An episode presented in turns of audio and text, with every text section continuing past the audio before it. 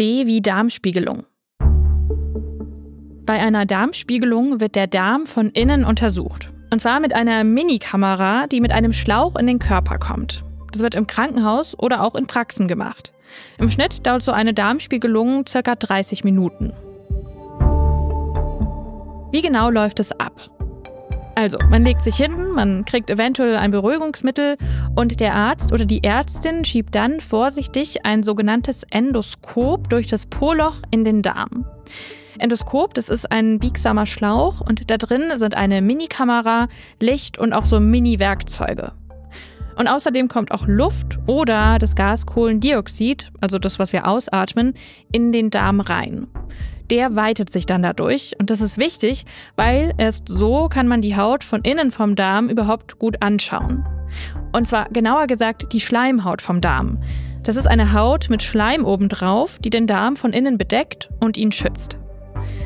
So, und um das jetzt anzuschauen, dazu wird der Schlauch ganz vorsichtig vorgeschoben. Wer es genau wissen will, etwa bis dahin, wo der Dickdarm in den Dünndarm übergeht. Und dann wird der Schlauch langsam herausgezogen. Und da beim Rausziehen wird die Schleimhaut dann genau angeschaut. Der Arzt oder die Ärztin kann dann übrigens auch gleich Gewebeproben mit rausnehmen, also ganz kleine Schleimhautstückchen oder auch Wucherungen entfernen, die dann später untersucht werden können. Ist das schon alles? Also, was die Untersuchung angeht, schon. Aber bevor man überhaupt in die Praxis geht, muss man einiges beachten, damit der Arzt oder die Ärztin überhaupt irgendwas von innen sehen können. Weil normalerweise ist im Darm ja was drinnen. Und zwar sollte man ein paar Tage vorher nichts mehr essen, wo Körner drin sind, also zum Beispiel Müsli oder Vollkornbrot. Und auch keine Kiwis oder Tomaten. Am Tag vor der Darmspiegelung sollte man dann nur essen, was man leicht verdauen kann. Also morgens in der Regel ein leichtes Frühstück, mittags meistens nur noch eine klare Brühe oder sowas. Und am Nachmittag muss man dann anfangen, eine spezielle Lösung zu trinken, die wirkt abführend. Das heißt, den restlichen Tag muss man dann immer wieder aufs Klo, damit der Darm eben schön sauber ist. Und dann muss man nüchtern bleiben, also man darf nichts mehr essen und nur noch klare Flüssigkeit trinken. Gibt's Risiken bei einer Darmspiegelung? Kaum. Die Untersuchung, die gilt als sicher. Es können aber trotzdem unerwünschte Dinge passieren. Manche Menschen vertragen zum Beispiel das Beruhigungsmittel nicht.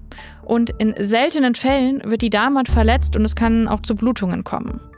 Und nach der Darmspiegelung kann man Blähungen haben, aber die sind nach ein paar Stunden wieder weg.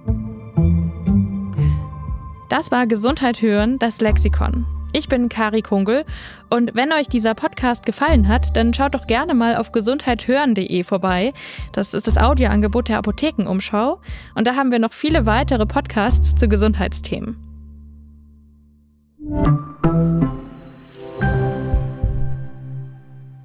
Übrigens, wusstet ihr, dass der Darm insgesamt circa 5,5 bis 7,5 Meter lang ist? Er fängt am Ausgang vom Magen an und endet am Poloch. Bei der Darmspiegelung wird davon übrigens ca. 1,20 Meter angeschaut.